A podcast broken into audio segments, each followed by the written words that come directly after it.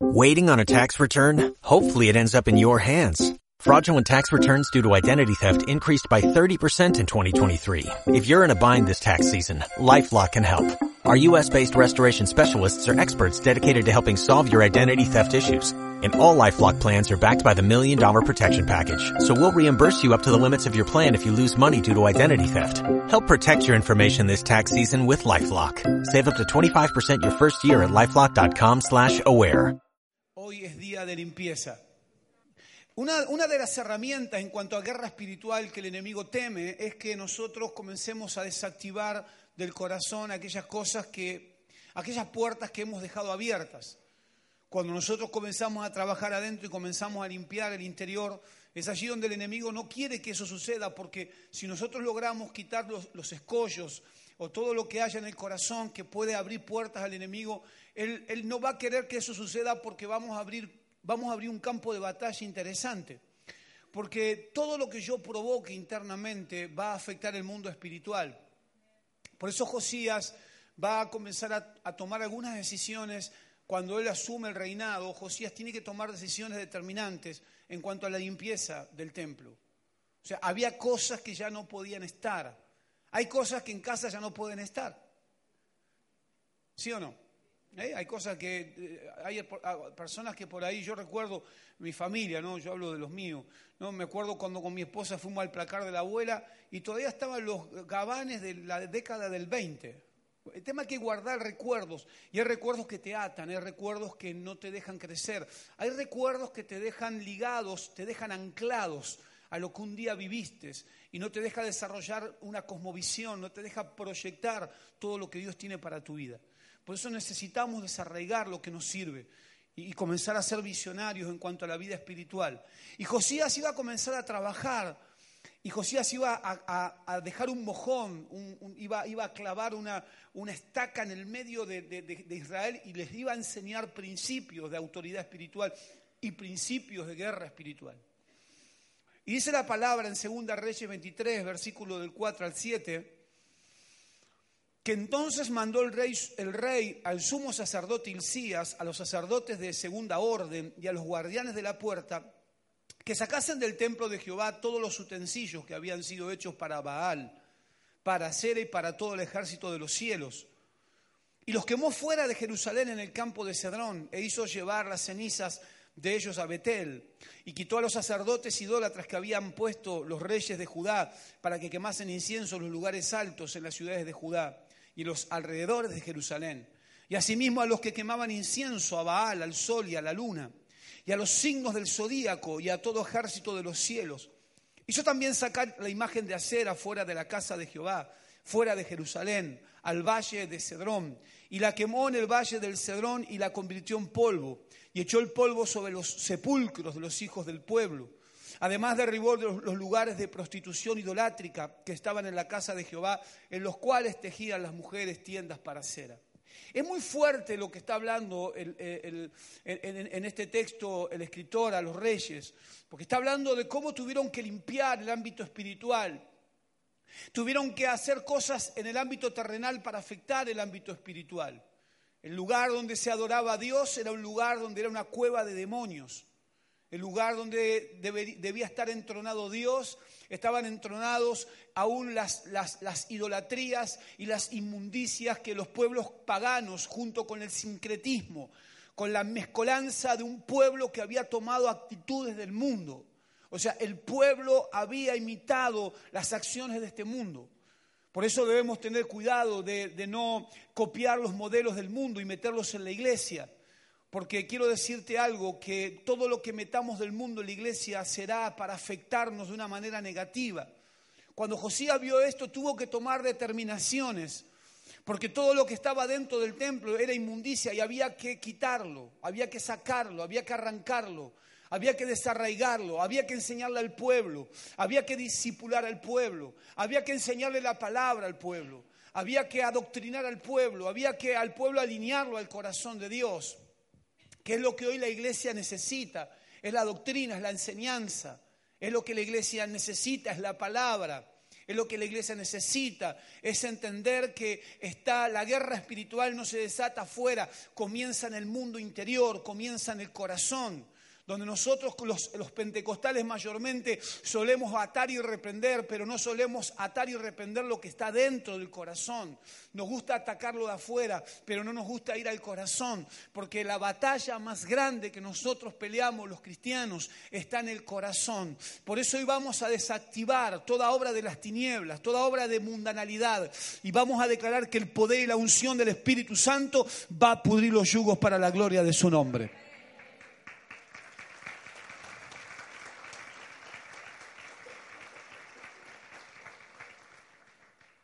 O sea, que tenía que de alguna manera limpiar, quitar, sacar todo lo que estaba dentro del templo. Acá hay toda una similitud al corazón.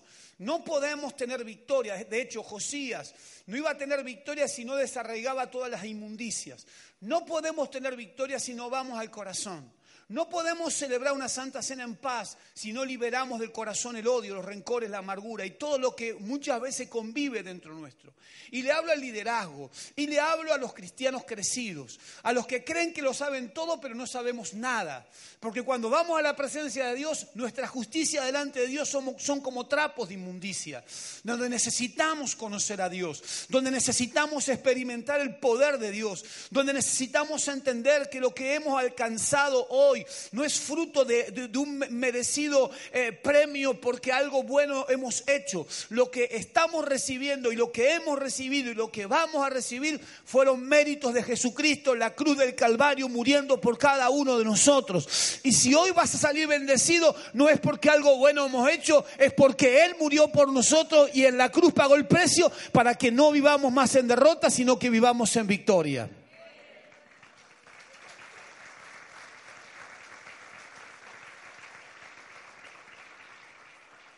Cuando hay limpieza, uno comienza a poner cada cosa en su lugar. Por ejemplo, yo le voy a hablar de alguna cosa mía. Yo tengo la mala costumbre de dejar zapatos por todos lados. Y cuando no los quiero acomodar, los tiro bajo la cama. Entonces viene mi esposa con la escoba, porque ya, ya me conoce. Y lo que hace mi esposa es pasa la escoba y dice, los zapatos están todos guardaditos. Diga, decirle que está al lado tuyo, no mientas. Así que agarra la escoba y mete la escoba y saca todas las canoas que están abajo de la cama. Porque llego, por ejemplo, hoy voy a llegar a la noche y voy a hacer eso. Y ella va a pasar y va a ver todo limpio, pero mañana agarra la escoba y va... hay que ordenar la casa, decirle que está al lado tuyo, hay que ordenar la casa. ¿Y qué me hace ella? No es que me los acomoda, me pone todos los zapatos arriba de la cama. Como diciendo, los tenés que acomodar vos, yo no los voy a acomodar. Eso está bueno, decirle que está al lado tuyo, lo que tenés que hacer, hacelo. Ahora, había algo interesante que tenía que hacer Josías y era enseñar. Lo que el pueblo no quiere es la enseñanza, porque la enseñanza nos, confronta. Estamos en el tiempo donde en, muchos espacios eh, espirituales se los hace sentir bien a los cristianos para que se vayan contentos en la semana. Pero hay un problema, y yo quiero decirte algo, porque esto es un grave problema. Cuando un cristiano no tiene cimientos espirituales, con el tiempo se termina apartando. ¿Qué era lo que le pasaba al reino del, norte? Acá está hablando de Judá, del reino del sur. Pero cuando no hay cimientos, cualquier viento de doctrina te sacude, te saca de camino. Hoy están con esa del amor, el amor, no juzgues, el amor, el amor. Yo creo que esta gente no leyó las cartas paulinas, porque las epístolas paulinas son confrontativas de una manera muy fuerte.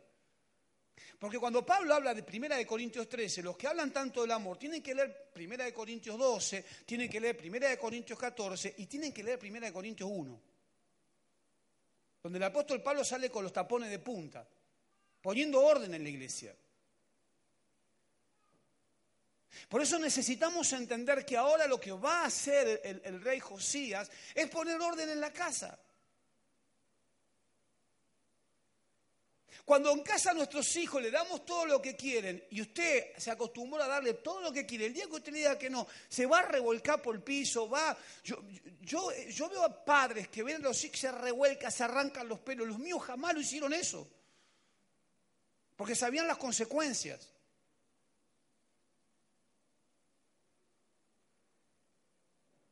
Porque Dios es un Dios de orden. No, pobrecito el nene, no, pobrecito el nene dentro de 20 años, porque cuando tenga 20 años no va a hacer eso, va a ser, lo, va a tener que ir a buscar a la cárcel. Porque Dios es un Dios de orden, Dios lo que hace es disciplinarnos, es corregirnos. Y la corrección no es mala, la corrección es amor. Decirle que está al lado tuyo, la corrección es amor. Y no se trata ni de golpes ni de nada.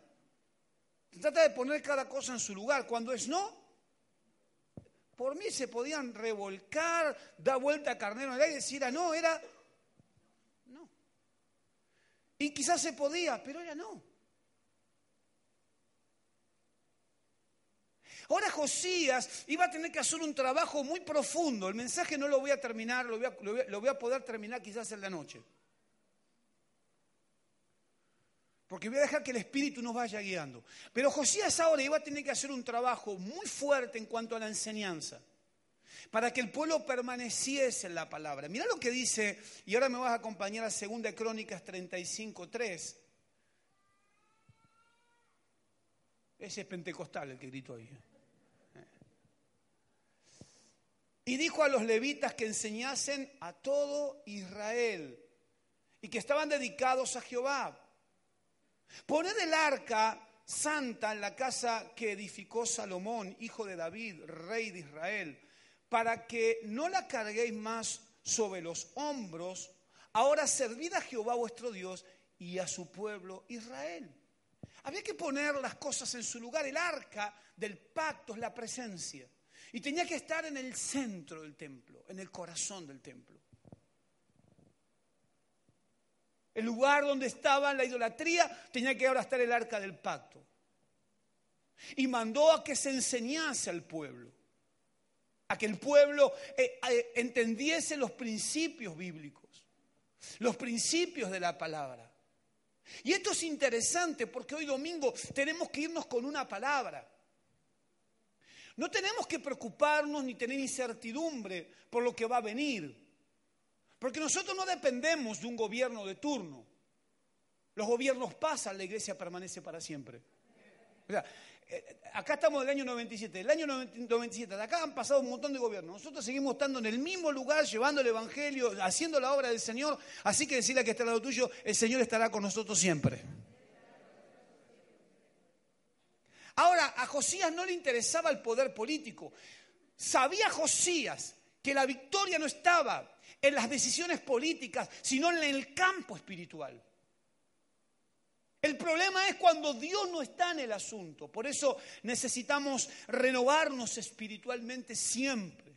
Si no lo hacemos, nuestro corazón se puede acostumbrar a convivir con emociones negativas. Debemos aprender a no naturalizar las emociones negativas, lo malo. Necesitamos ir a lo profundo del corazón. Necesitamos trabajar en la vida interior. Yo me hice tres preguntas. Eh, hoy a la mañana me, me las hice. Y me levanté con tres preguntas. Me la hago a mí y te la comparto. La primera, ¿con qué situaciones internas estoy acostumbrándome a convivir?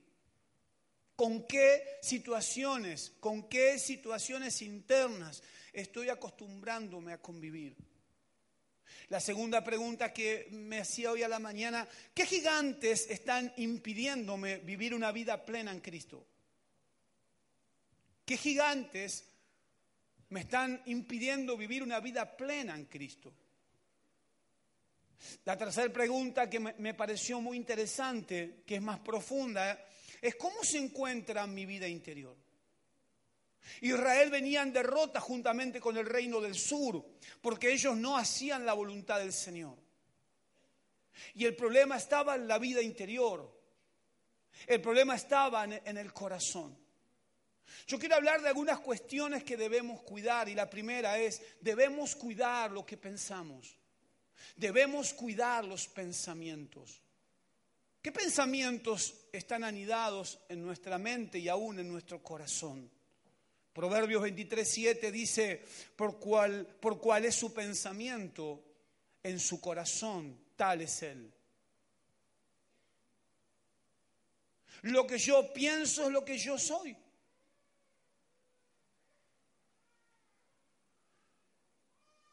Necesitaba Josías trabajar en el cambio de mentalidad de un pueblo que estaba acostumbrado a vivir en derrota. Y Josías necesitaba desasnar al pueblo de la ignorancia espiritual y posicionarlos en cuanto a lo que era la vida de Dios.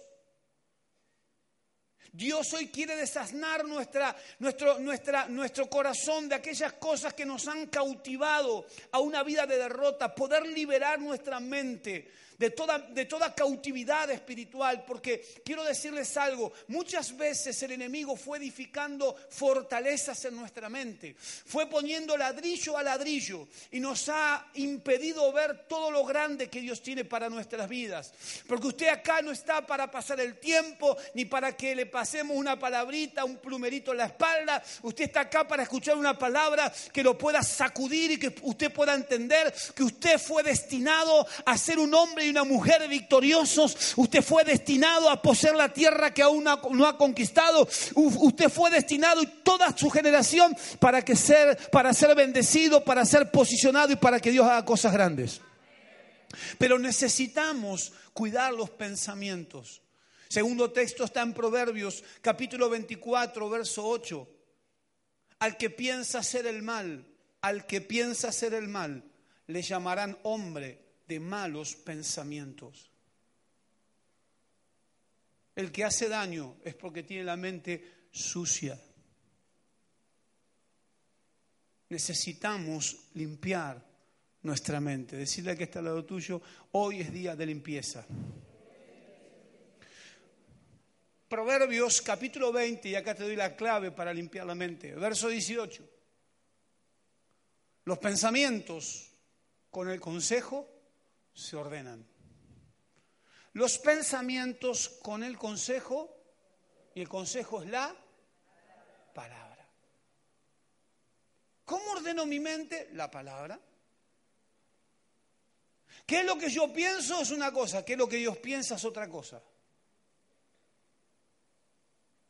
Ya no vivo de lo que los demás piensan de mí, porque a veces nosotros hacemos cosas porque otros piensan y desean que nosotros hagamos lo que ellos quieren. Que haga lo que ellos quieren y yo hago lo que Dios me dice que haga.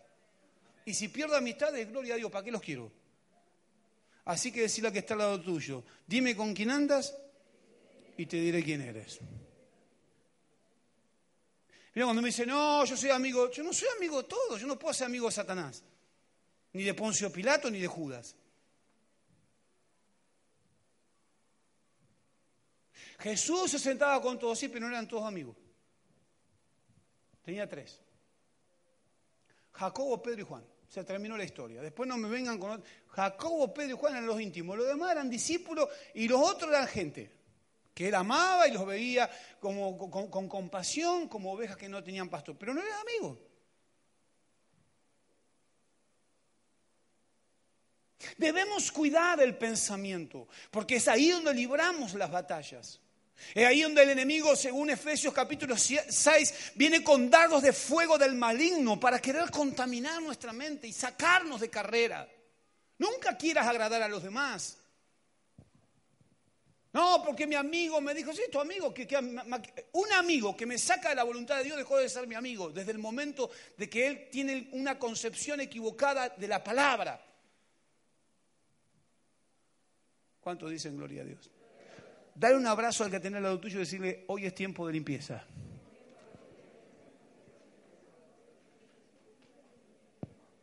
El apóstol Pablo le dijo a la iglesia de Filipos algo muy lindo. Le dijo, por nada estáis afanosos. Decirle que está al lado tuyo, deja de, afanar. Nah. Deja de afanarte, decirle. De, de ansiarte, ansioso. Hay uno. ¿Cuántos ansiosos hay acá? Nunca me diga que me voy a regalar algo porque todos los días le voy a preguntar. O sea, no se lo voy directamente, voy decir, che, ¿todo bien? ¿Todo bien? Y al rato voy a llamar, hola, ¿y cómo está la cosa por ahí? ¿Cuántos ansiosos hay? Levanten las manos, ¿sí? Y con un regalo, qué tremendo, ¿no? Por nada estéis afanosos si no sean conocidas vuestras peticiones delante de Dios en toda oración y ruego con acción de gracias. Y la paz de Dios, que sobrepasa todo, guardará vuestros corazones y vuestros Filipenses 4, 6 y 7. Pero necesitamos buscar la paz a través de la palabra. No importa, lo, digamos, yo escucho alguna, no suelo escuchar predicadores porque eh, los años uno aprende a, depender de Dios y de su palabra. Yo escucho predicaciones cuando voy a convenciones o cuando me tengo que sentar con mentores a los cuales escucho y respeto porque yo no veo lo que predican sino su propia, es la vida la que me predica. Cuando yo los veo y veo eh, cómo está su familia, digo, esta persona me puede ministrar.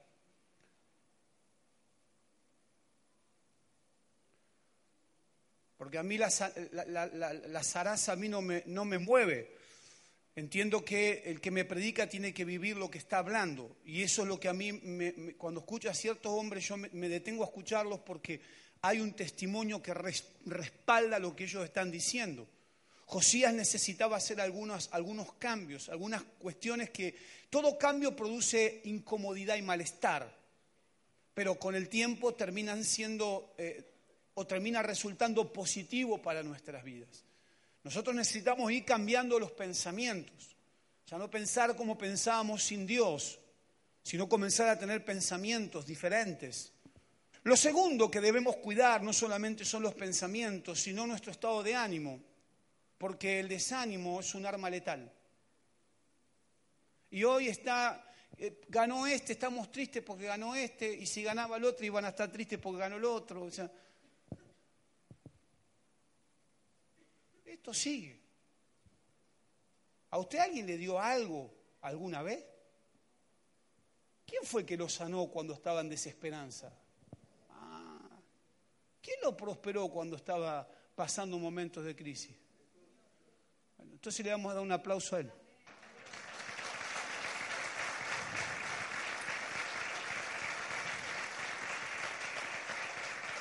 Es más, El Señor sabe por qué suceden las cosas.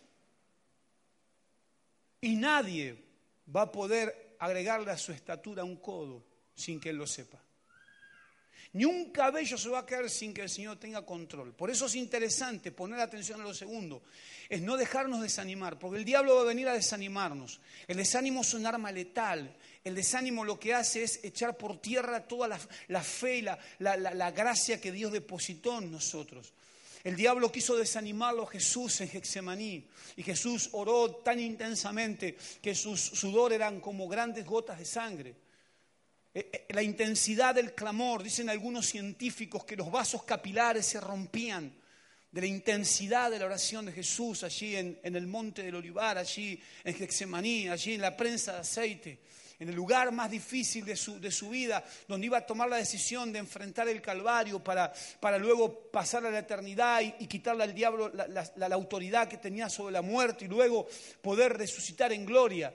Interesantísimo poder reprender y ponernos firme ante el desánimo. El salmista David se preguntó en el Salmo 43, verso 5, ¿por qué estoy desanimado? ¿Por qué me está tan triste mi corazón? ¿Por qué estoy desanimado? Pregúntale al que está, que está al lado tuyo, ¿por qué te desanimas? ¿Por qué está tan triste mi corazón? Y luego dice el salmista, pondré mi esperanza en Dios.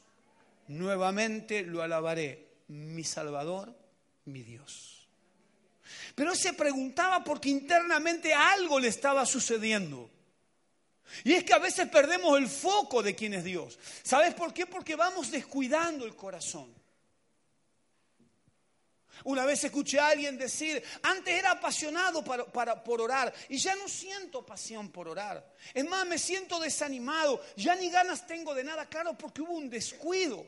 Y cuando vamos descuidando, no, sé aquellos que van descuidando la casa, a ver si me pasa a mí solo, ¿no? Y, y no le haces mantenimiento, se rompe el cuerito. A los dos meses se rompe el termotanque. Dígame si soy yo solo, si no, estamos en problema. Al tercer mes, humedad en la punta del techo. Al cuarto mes, se revienta un caño de agua. El otro, nos quedamos sin luz, la térmica. Eh, decirle que está al lado tuyo, es tiempo de hacer mantenimiento. Y por ahí vas a la casa de un amigo y ves la casa de un chiche. Y vos decís, y la esposa llega y dice, viste, así tenés que hacer. Lo que no sabe la esposa, que a este que donde vos fuiste, también le pasa lo mismo. Porque todos tenemos que poner la casa en orden. Ahora, mira lo que dice la palabra del Señor. Dice que David, dice, entonces David le dijo a Saúl, en un momento interesante, en una batalla grande, le dijo, nadie tiene por qué desanimarse a causa de este filisteo. Yo mismo iré a pelear contra él. Primera Samuel 17, 32. Dijo, no se desanimen, porque había alguien que tenía que levantarse a parar el desánimo. El desánimo es un enemigo espiritual que necesitamos combatirlo. Porque el desánimo, usted está en la calle, usted va a entrar a lugares, usted va a entrar a una casa donde por ahí fue con toda la alegría y salió con un desánimo triste. ¿A cuánto les pasó entrar a una casa y decir, qué mal que me siento? Claro, porque el espíritu ese se está moviendo en la casa. Si usted no está parado espiritualmente y fortalecido, ese espíritu se lo termina absorbiendo, lo termina comiendo. Es lo que pasa con muchas iglesias que, o, personas que quieren pastorear en, culturas o en lugares donde no combaten la cultura, entonces la cultura los chupa, se los come. Cuando usted no está bien espiritualmente y entra a un lugar que hay opresión, si usted no está bien parado y discierne lo que se mueve, el desánimo lo va a poseer y usted se va a llevar el mismo espíritu que gobernaba en ese lugar. Cuando David llegó a Israel, eh, eh, eh, Saúl había pecado delante de Dios, el desánimo había venido fruto del pecado, el desánimo estaba afectando a todo el pueblo. De hecho dice que Saúl estaba en su tienda, el pueblo estaba en el valle de Ela temeroso porque salía el paladín a desafiarlos. Y cuando David vio todo el escenario, él dijo, nadie puede desafiar a Dios y menos al desánimo. No vamos a permitir que el desánimo nos derrote. Hoy no vamos a permitir que el desánimo te derrote, porque hay victoria y hay poder y autoridad sobre toda fuerza del enemigo. Y nada nos va a dañar. Dios te va a sacar ileso y en victoria.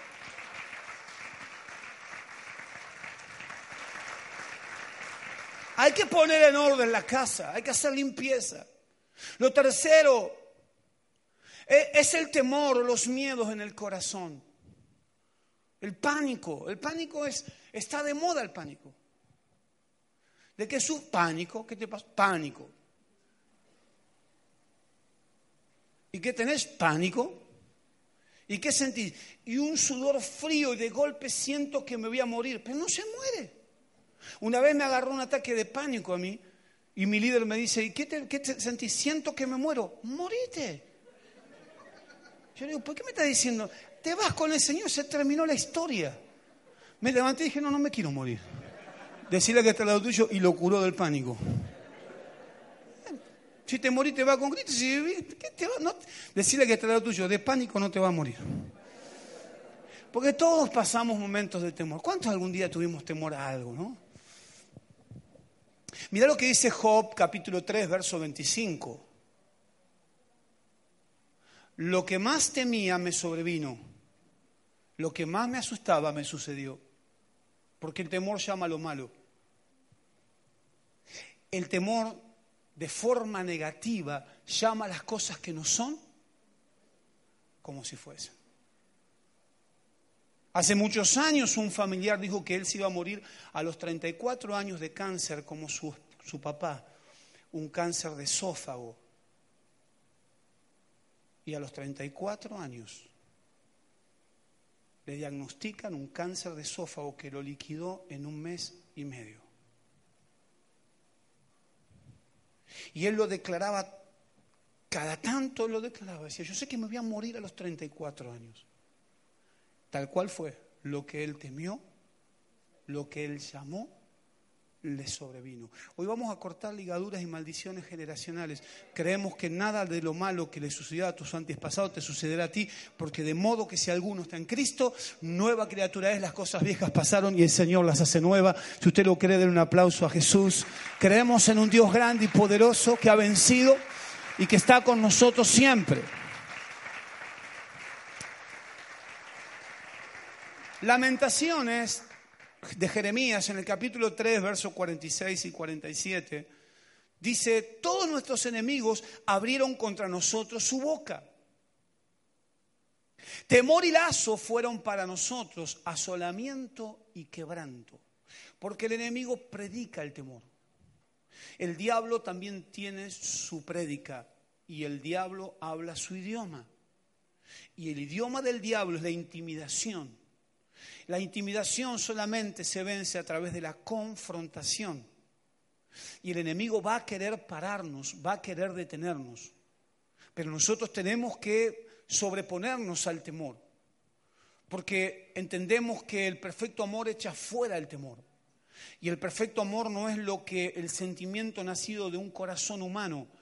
El amor es un don y un fruto del Espíritu Santo que lo compró Cristo muriendo por amor. Ese amor con el cual Cristo venció el temor es el mismo amor que vence el temor que estás batallando cada mañana. Porque hoy no te podés ir como has venido. Hoy te vas a ir de la mano de Jesús y de la mano de Jesús verás una gran victoria porque nunca el Señor te dejará solo.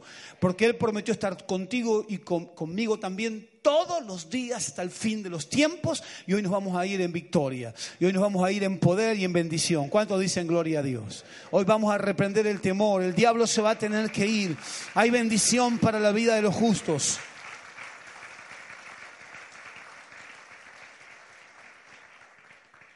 Proverbios 1.33. Y hay, hay remedios para el temor. Por ejemplo, dice, mas el que me oyere habitará confiadamente y vivirá tranquilo, sin... ¿Qué dice? ¿Más el qué? ¿El que, el que oyere qué? Ah, la palabra de Dios. No importa lo que las personas digan. Gedeón fue a pelear contra un ejército de miles. Y el diagnóstico humano era, es imposible vencer un ejército de miles. Pero la palabra de Dios era, es más, le dijo Dios en un momento a Gedeón, y si temes, ve tú al campamento. Y allí escuchó que alguien decía, porque Jehová eh, le ha dado a, Gedeón la victoria y por la espada de Gedeón seremos vencidos. Ay, Gedeón, Gedeón volvió diciendo, vamos que podemos. Necesitó oír, escuchar, no me saques el texto. Necesitó escuchar la palabra, porque la palabra lo que hace es eh, vencer el temor, la palabra lo que hace, la confianza, la fe, lo que hace es posicionarnos, no permitir que el temor tome control, porque el temor no solamente nos desanima, produce desánimo, sino que el temor paraliza, el temor no nos deja avanzar, el temor nos deja atados, el, que se asusta no, no, no puede avanzar porque cree que todo le va a ir mal. Quiero decirte en esta hora que te va a ir bien, quiero decirte en esta hora que al justo le irá bien y que todo lo bueno, lo glorioso y lo maravilloso que Jesús en la cruz compró por nosotros es para tu vida y para toda tu familia. Yo lo creo. Digan conmigo, necesitamos escuchar la palabra. Y en el Salmo 56, verso 3, dice, en el día que temo, yo en ti confío. Fe, digan conmigo, la palabra y la fe porque la fe es, es la que nos hace ver lo que aún no hemos alcanzado, pero que Dios nos ha prometido que lo vamos a alcanzar, porque las promesas de Dios son sí y amén. Entonces nos mantenemos confiados en la, en la palabra, no las personas, no las personas. Nosotros no podemos estar confiando en, en, personas, en, brazos de carne, que era lo que le pasó al reino de Judá eh, allí con Josías. Josías dijo, acá el problema no es, no es, no es, no, es sociopolítico, el problema es espiritual. Y dijo, vamos, vamos a limpiar el templo, vamos a limpiar el corazón. Jesús dijo que somos la luz de este mundo. Y que la luz no la podemos esconder debajo de la cama, sino que tenemos que ponerla en evidencia. Hoy el mundo está necesitando la luz. Y el mundo está en tinieblas. El mundo camina en tinieblas. Por eso necesitamos estar parados en la palabra y ser luz. Decirle que está al lado tuyo, encendete en la llama del Espíritu. Es como dijo el pastor Quiroga, ¿no? Algunos son fosforitos, los sopláis y se apagan enseguida. Necesitamos gente ardiendo en el fuego del Espíritu Santo. Y donde estemos en la calle damos una antorcha encendida. Y donde hay un cristiano, la gente tiene que saber que usted no es alguien más. Usted es un portador de la gloria de Dios. Y donde hay un portador de la, de la gloria de Dios, hay milagros, hay prodigios, hay maravillas y hay presencia. Y a su nombre, decirle que está al lado tuyo, vamos a ver cosas grandes esta semana. Cosas grandes vamos a ver. Lo cuarto, el obstáculo de los celos. Decirle que está al lado tuyo, no sea celoso. Veo que eh, estamos en el tiempo de la celosía. La gente vive o, celosa o envidiosa. La envidia ni que hablar. Y algunos por la envidia se ponen la cinta roja. Si te pusiste la cinta roja es que soy hincha independiente. Yo te aconsejo que te pongas azul y amarillo. Sacate la cinta roja. ¿eh? Mi madre ponía, eh, le, ponía cualquier cosa, hacía ruda macho en la ropa interior, o sea, locuras, barbaridades. Pues hoy vamos a reprender toda brujería. Hoy se van a romper las cadenas de macumba, de brujería, porque hay liberación en esta mañana. Ahora, necesitamos quitar el obstáculo de los celos. Dice Santiago en, en, el capítulo 3 en su carta, verso 16, porque donde hay celos y contención, ¿cuántos conocen personas peleadoras? Pero no le está haciendo nada, buscan pelea, decirle que está al lado tuyo, deja de pelear. Es más, está entrando a la iglesia, ya, ya, van a buscar pelea, buscan pelea, porque quieren sacarte de las casillas, pero usted está en el espíritu. ¿Cuántos dicen gloria a Dios? Dice, donde hay celos amargos y contención, allí hay perturbación y toda obra perversa. La persona celosa y contenciosa vive perturbado, no tiene paz. Y como no tiene paz, quiere quitarle la paz a los demás.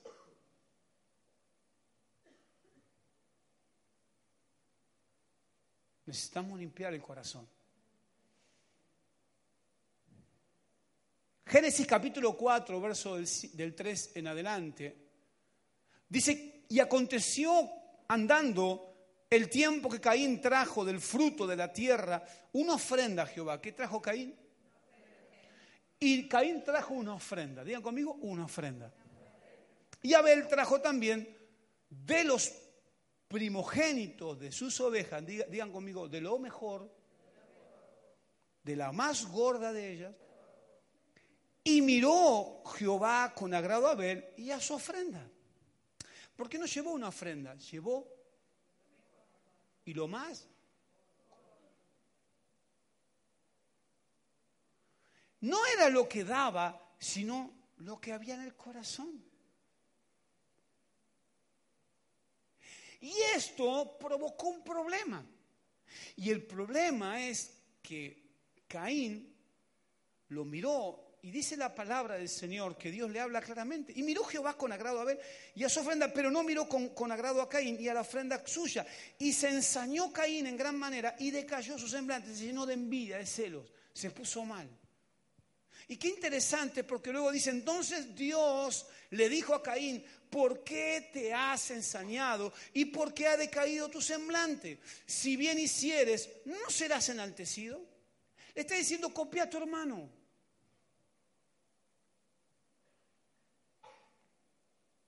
Caín no, pon, no ponía en evidencia la, la, la, actitud incorrecta de su corazón, sino que él miraba con envidia lo bueno que el otro hacía. Pero lo que Dios le estaba hablando a Caín era, escucha, imita lo bueno de otro hermano y hace lo mismo.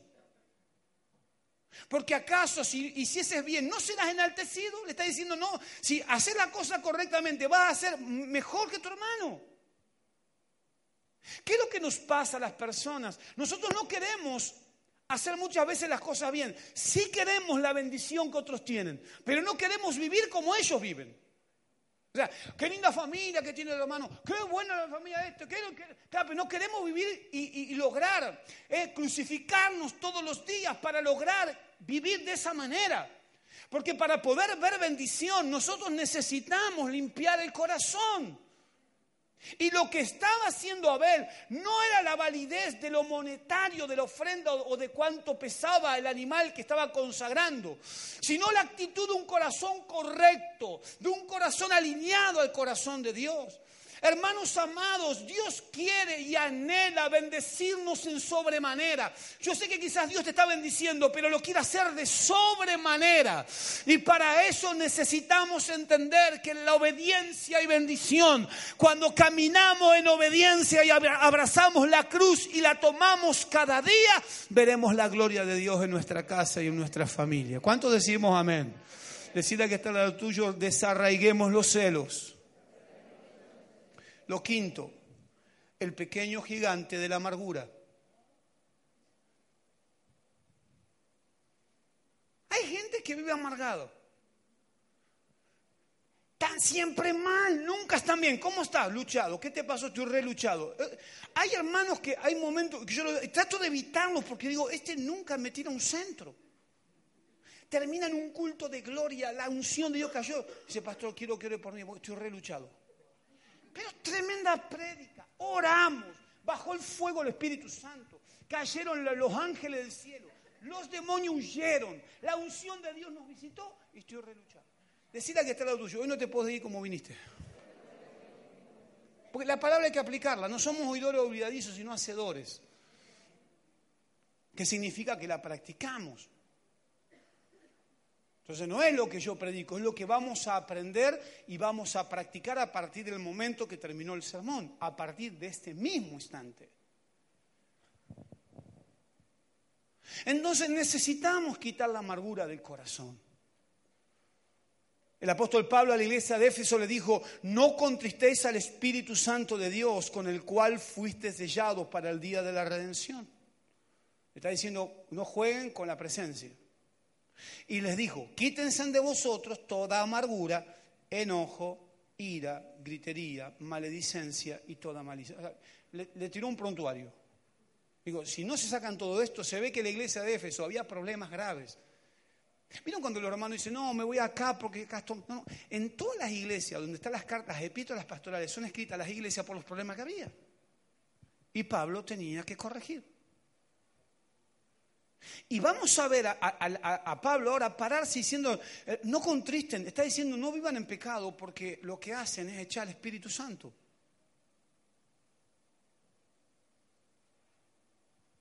No, no le hagan daño a mi presencia. Segundo texto es Hebreos 12, versículo 14 y 15. El escritor a los, a los hebreos le dijo, seguid la paz con todos y la santidad, sin la cual nadie verá al Señor. Mirad bien, no sea que alguno deje de alcanzar la gracia de Dios, que brotando alguna raíz de amargura os estorbe y por ella muchos sean.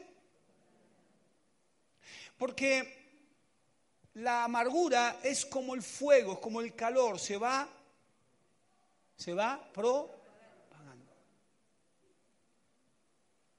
Si usted está todo el tiempo con un amargado y usted no lo para, usted va a terminar amargado, porque le transmite el mismo espíritu. Y no debemos permitirlo eso. No debemos permitir que la amargura tome lugar en el corazón.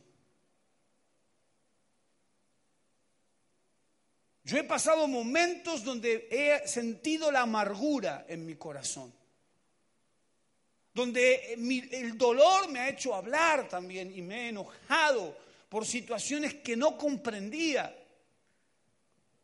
Porque no es que uno está acá porque, porque no vivió cosas. Uno predica también de las cosas que le costó vencer.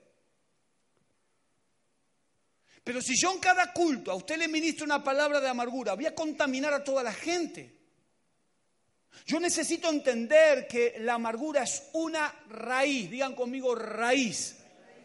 La, la raíz lo que hace es nutrirse. Y la amargura se nutre. La persona amarga busca amargados para nutrirse, se nutre. Decirle que está al lado tuyo, deja de nutrirte de, amargos. Y es muy grave esto. Necesitamos nutrirnos. La persona que mal habla es una persona amargada, es una persona que transmite, que traslada su malestar interior a la vida de otros. Usted, si alguien está amargado, es la situación de la persona. Usted ore por él, bendígalo, declare que Dios va a cambiar su historia, pero usted no se pliega a la amargura de esa persona. Porque si usted se pliega a la amargura de esa persona, usted va a ser contaminado. Usted va a contaminar a su generación y su generación será una generación amargada. Va a contestar al Espíritu Santo y en poco tiempo usted dejará de caminar con el Señor. Necesitamos hoy desarraigar la amargura, identificarla, quitarla del corazón y declarar que a partir de este momento el gozo del Señor es mi fortaleza. ¿Cuánto decimos gloria a Dios? Y ya no vamos a andar con amargados, sino con gente que va de gloria en gloria, de poder en poder y de victoria en victoria, porque usted es un vencedor. Porque usted es un vencedor otra situación que debemos vencer es el estancamiento. Algunos síntomas del estancamiento. Falta de temor de Dios. Irreverencia. Tibieza espiritual. Desinterés por su presencia. Vivir recordando experiencias pasadas sin proyección presente. Desorden en las prioridades. Desamor por el prójimo. Y desinterés por la casa de Dios. Algunos. Y tenemos como para hacer chicle. Mateo 24, 12 dice, y por haberse multiplicado la maldad, el amor de muchos se enfriará. Yo antes sentía el fuego, ya no lo siento, es que se apagó, es que no está más, es que se fue, porque lo echamos. Es que Dios está siempre, claro, Él está, prometió estar con nosotros todos los días. El tema es que nosotros lo dejamos. El problema de Judá y de Israel no era que Dios se había ido, era que lo habían echado. Habían metido la inmundicia dentro del templo. El arca del pacto la habían quitado. Los baales y las imágenes de acera estaban allí eh, enquistadas en el lugar donde Dios se adoraba. No es que Dios se había ido, lo echamos. Y cuando lo echamos a Dios y entramos en batalla, decimos, estoy en prueba. En realidad no estoy en prueba, estoy en un problema interior que necesito determinar, como Elías desafió a los profetas de, Baal y le dijo, ¿hasta cuándo? Perdón, a los profetas de Dios y le dijo, ¿hasta cuándo? Lo juntó a todos, le dijo, no lo vamos a poder vencer a ellos. Y le dijo, ¿hasta cuándo claudicaréis entre dos pensamientos? Si Jehová es Dios, seguirlo. Y si Baal es Dios, id en pos de él. Le estaba diciendo, viejo, determinen lo que van a hacer. ¿Qué es lo que piensan hacer con su vida? No era un problema de Dios, era un problema que no había palabra profética, el pueblo no generaba compromiso. Queremos victoria, pero no queremos precio. Hebreos 10:25 dice, y no dejemos de congregarnos como lo hacen algunos, sino animémonos unos a otros, sobre todo ahora que el día de su regreso se acerca. El, venir a la iglesia. Yo no tengo más ganas de, venir a la iglesia. Claro, pero no comenzó ahora, comenzó hace tiempo. Donde vengo por obligación y donde me, acostumbré tanto que después quiero cambiar de, de edificio en realidad, no quiero cambiar de iglesia. Entonces busco un problema para salirme. Y me salgo de una manera incorrecta porque no entiendo el simbolismo de lo que es la iglesia. La iglesia no es el templo, es el cuerpo de Cristo. Entonces, el, escritor de los hebreos estaba preocupado diciendo, no dejen de congregarse. Uno de los síntomas es, no querer ir a la iglesia, es, no ir a la casa de Dios, es, no interesarnos. Es decir, Atrocidades como decir Dios está en mi casa, Dios está en todos lados. O sea, como Dios está en todos lados, no necesito del cuerpo. No, no, no.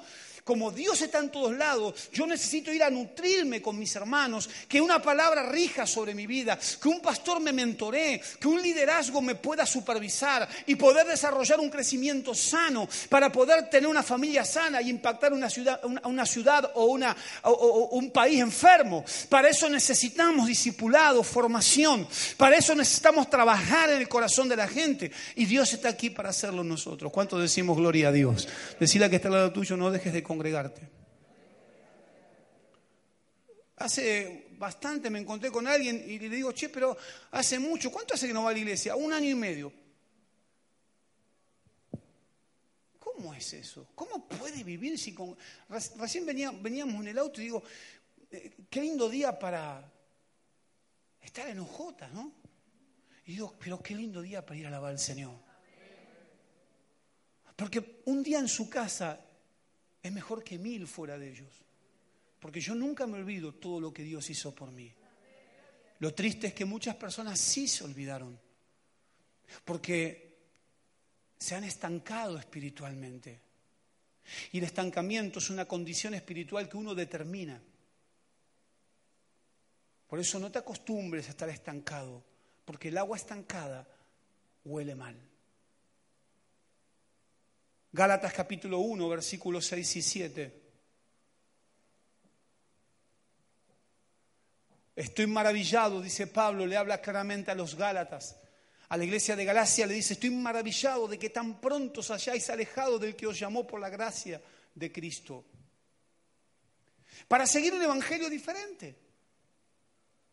No que haya otro, sino que hay algunos que os perturban y quieren pervertir el Evangelio de Cristo. O sea, Pablo estaba diciendo, vino, vino alguien, les habló algo diferente, algo más lindo, algo más perfumado, pero que con el tiempo se diluye y se muere. Con lindas plataformas y bailarines, pero sin Biblia.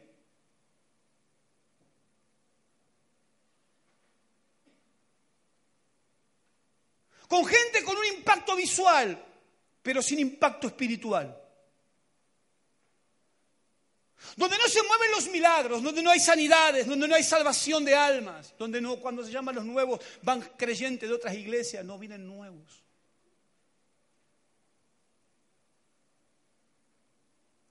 Porque se han metido, han perdido el, el norte, han perdido la brújula. Y, Pablo le decía a la iglesia de Galacia, dice, estoy maravillado de que tan pronto os hayáis alejado del que os llamó por la gracia. ¿Qué pasó con el evangelio que les prediqué? ¿Qué, ¿Qué, pasó con lo que un día les hablé, con la formación que un día les di? ¿Qué pasó? Y, sigue diciendo, eh, la palabra del Señor dice, para seguir un evangelio diferente.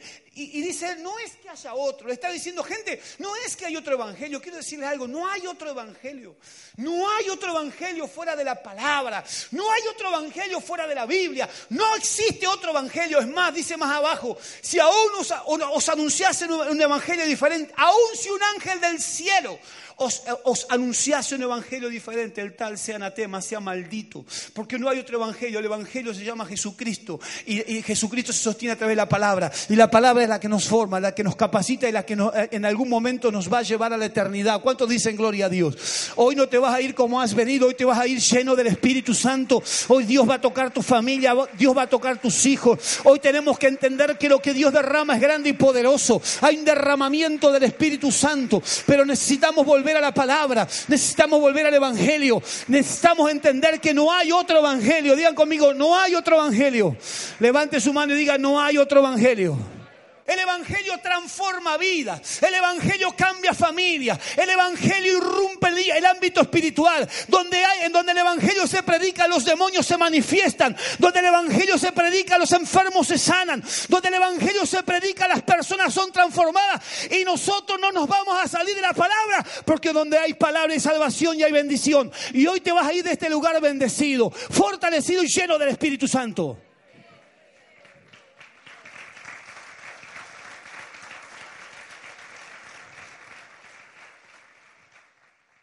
No hay otro evangelio. Yo nunca me olvido de los, de los que me pastorearon a mí.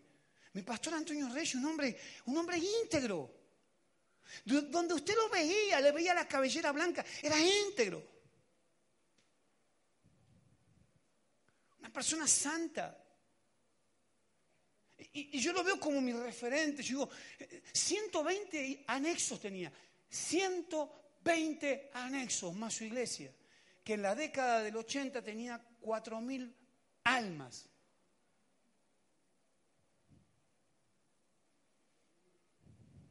No hay otro evangelio. Debemos cuidar el corazón. ¿De qué manera, pastor? Un solo texto te voy a dejar. Dos te voy a dejar. Segunda de Corintios 4, 16 al 18. Por tanto, no desmayamos antes, aunque nuestro hombre exterior se va desgastando. El interior, no obstante, se renueva de día en día. Porque esta leve tribulación momentánea produce en nosotros un cada vez más excelente y eterno peso de gloria no mirando todas las cosas que se ven, sino las que no se ven. Pues las cosas que se ven son temporales, pero las que no se ven son... Es evangelio. No, pues, hay que vestirse así para hacer esto, para ganarlo. No hay que hacer nada. Hay que predicar a Jesús. Hay que amar a la gente. Hay que estar donde tenemos que estar abrir la Biblia y decir lo que está escrito. No hay que inventar nada, hermanos. Están haciendo del Evangelio cualquier, cualquier pantomina, están haciendo del Evangelio. Están deshonrando la obra redentora de Cristo. No se habla de la cruz. En este momento vamos a conmemorar ni más ni menos que simbólicamente la sangre y el cuerpo del Señor. Están jugando. Usted no se puede ir como vino. Usted se tiene que ir lleno Decirle que está al lado tuyo, te vas a ir lleno del Espíritu Santo. Jesús dijo, gente, todavía yo estoy con ustedes, pero Jesús le dijo claramente estas palabras a sus discípulos. En el último y gran día de la fiesta, Jesús se puso en pie y alzó la voz. Me encanta eso. Jesús se puso en pie y alzó la voz y dijo estas palabras. Dijo, si alguno tiene sed, venga. No dijo, vayan al pastor tal o al pastor aquel o al otro. Dijo, vengan ¿A quién tenemos que ir? Decir a que está al lado tuyo. Jesús es la fuente inagotable de vida. Claro, enseñan a, que dependan del hombre. Y yo no te puedo dar nada, pero aquí está la fuente inagotable de vida eterna, que es Jesucristo, que Él te va a llenar y Él te va a saciar, Él te va a sanar, Él te va a bendecir. Él, no, es como el hombre que prometemos y no cumplimos. Todo lo que él, prometió, Él lo va a cumplir. ¿Cuántos dicen gloria a Dios? Si Él dijo que te va a sanar, te vas a ir sano. Si Él dice que te va a libertar, te vas, te, te vas a ir libre. Si Él te dijo que te va a prosperar, te va a prosperar. Si Él dijo que tus hijos serán benditos y serán restaurados, tu familia será restaurada. Porque Él no es hombre para mentir, ni hijo de hombre para arrepentirse. ¿Acaso si Dios dijo, Él no lo hará. Y si Él lo hará, prepárate porque cosas que ojo no vio, ni oído yo, ni han subido a corazón de hombre son las cosas que vas a vivir.